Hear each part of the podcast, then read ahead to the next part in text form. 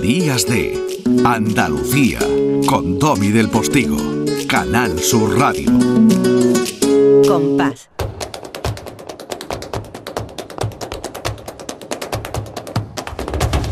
Compás. Y después, Gloria. Lourdes Galvez del Postigo. Niña, ¿has venido vestida como de primera comunión? Ah, sí. Sí, bueno, parece un estilo una así. niña buena, hacendosa, angelical, Es casi. que lo soy, Domi, lo dudas. No, no, no, en absoluto. Es que lo soy, lo ¿Ves? fui, no, lo no, No, soy. yo a ti no te mandaría a tomar por saco como a Osvaldo. Ah, vale, ok. Son otras claves. Me quedo muy tranquila, ¿eh? Claro, no, no, son otras claves, son Esto otras es claves. un tipo bochic, eh, ibicenco, hippie que se lleva. Mm, está muy que bonito. dirían las influencers. Ay, me- a ver, eh, Lourdes, eh, vamos a hablar un poco de la Bienal. Sí, vamos a hablar de la Bienal, pero antes, Domi, quisiera mandar un recuerdo emocionado para dos personas Manolete, importantes ¿no? que nos han dejado en el mundo del ¿Y la flamenco. segunda? Rafael Infante, director Ah, de la bueno, Cátedra bueno. de Flamencología de Sevilla.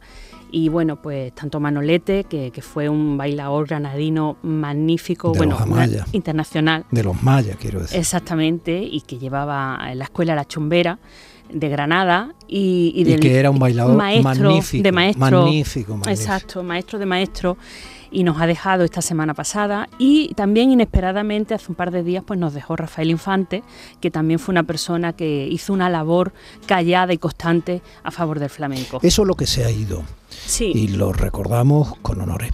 Y lo que viene es, por ejemplo, dentro de la diversidad del flamenco capturado desde fuera, pero hasta la médula, lo que viene es lo que va a ocurrir hoy dentro de un rato en la Bienal, eh, protagonizado por Jinka y Graves. Mm, poder entender desde dónde parto, cómo vengo al flamenco, qué me parece interesante de buscar dentro de ello como cuerpo negro y entonces de cierto modo es una oportunidad de dar voz a un cuerpo que muchas veces solo vemos y, y aquí para mí me parece una, una maravillosa oportunidad de, de hablar desde ahí.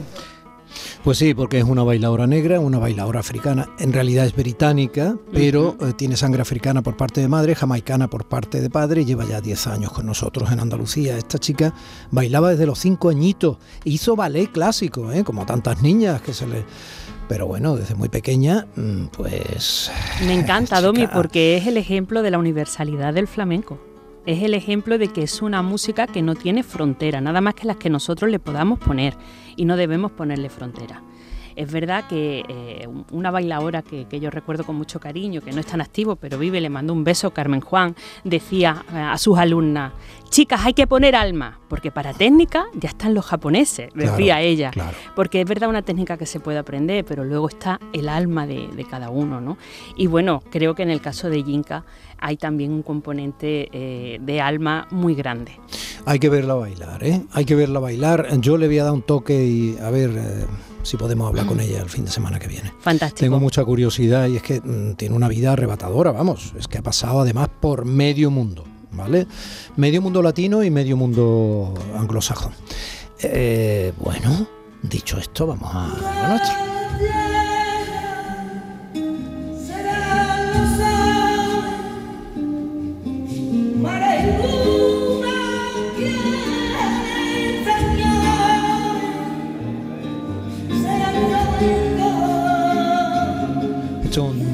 Trocito en directo de ese Requiem de Vicente Amigo, que también eh, protagonista de la vida. Bueno, él hizo un, un, eh, concierto maravilloso en la Bienal la semana pasada. Con Rafael Dutrera. Eh, este es Rafael Dutrera que le, que le da la réplica en este Requiem.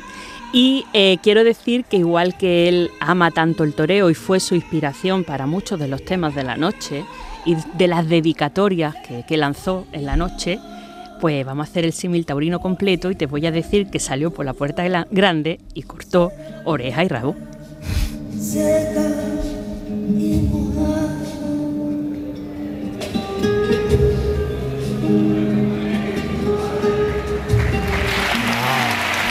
Qué bonito. Cómo se traslada la emoción, ¿no? Sí, sí, sí. Hay algunos momentos en la Bienal eh, que, que- Sí, es una bienal muy abierta que tiene de todo. Tiene para todos los públicos. Quizás los más puristas echan de menos más flamenco tradicional, pero eso sí. Pero también lo hay. Yo es que ya no puedo entrar más tiempo al juego de los más puristas, porque evidentemente es su derecho, yo no estoy capacitado tampoco para hacerlo, pero es que yo creo que a veces cansan. La Bienal tiene que tener un poco de todo, porque es un, es un escaparate de lo que se ha hecho en, en el flamenco en los últimos tiempos, hacia los derroteros hacia los que van.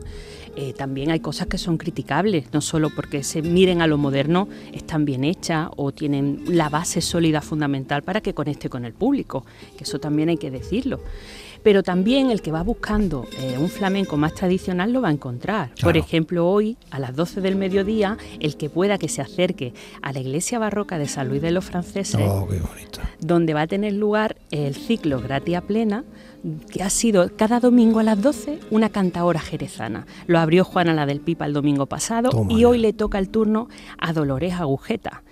O sea, mm, además cante íntimo, guitarra, voz, y el entorno maravilloso de San Luis de los Franceses.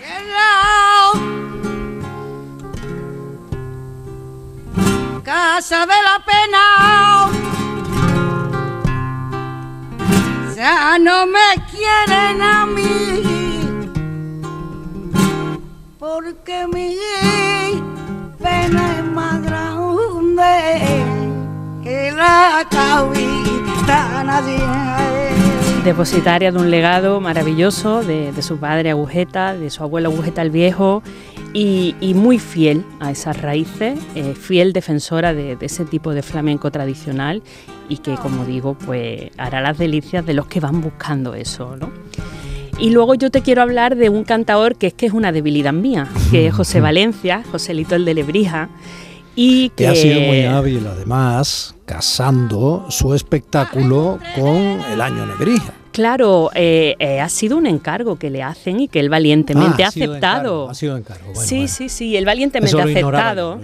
Él va a estrenar eh, de manera absoluta en la Bienal esta semana que viene Nebrisensis. Es que, hay que ser valiente para hacer eso. Muy valiente y tener también la enjundia que tiene José, no solamente como cantador, sino como investigador, como persona ávida de, de saber de conocer y de difundir su tierra, porque Elio Antonio de Nebrija, que es la, persona eh, que estamos celebrando su, su 500, eh, su, Sí, eh, sí, sí, sí, Su centenario, 500 años de su muerte. eso es. Y eh, Elio Antonio de Nebrija, que entre otros muchos méritos, fue el primer autor de la gramática en castellano, que, es, que fue... La norma del castellano. Sí, pero fue alucinante, porque en aquella época no se había hecho jamás, todavía, claro. Eh, el, utilizar, digamos, un idioma vulgar que no estaba reconocido. Exactamente. todas las gramáticas que él la hizo también eran del latín, estamos hablando en el entorno, obviamente, judio-cristiano, ¿no? Exacto. Pues él hizo aquella primera gramática castellana. Entonces, en homenaje se le ha. Era un personaje impresionante. Claro, se le ha encargado este homenaje flamenco a José Valencia. Entonces, va, a estrenar este espectáculo que se llama Nebrisensi,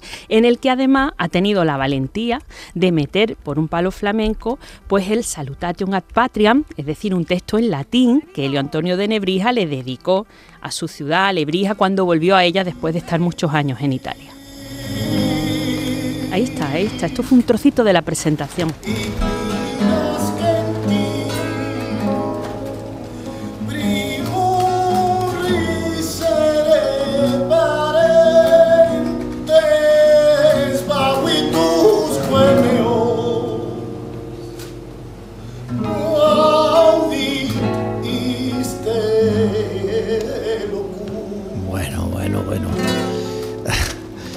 Yo no había oído nunca cantar en latín. ¿Es la primera vez? no lo podías haber escuchado. Flamenco, No, no, es la ¿eh? primera vez. Estamos hartos de escuchar música religiosa, sí, no, no, pero flamenco no, ¿verdad? Yo no. No, es la primera vez y me parece tan valiente porque meter la métrica eh, y la dicción, ¿no? Eh, y la musicalidad del latín en el flamenco tiene un meritazo. Pero además, cuidado ahora aquí con los purismos, a lo mejor yo me adelanto y no hay necesidad, ¿eh? entonces pido perdón. Pero que el latín no es más que el padre del castellano. O sea que al final.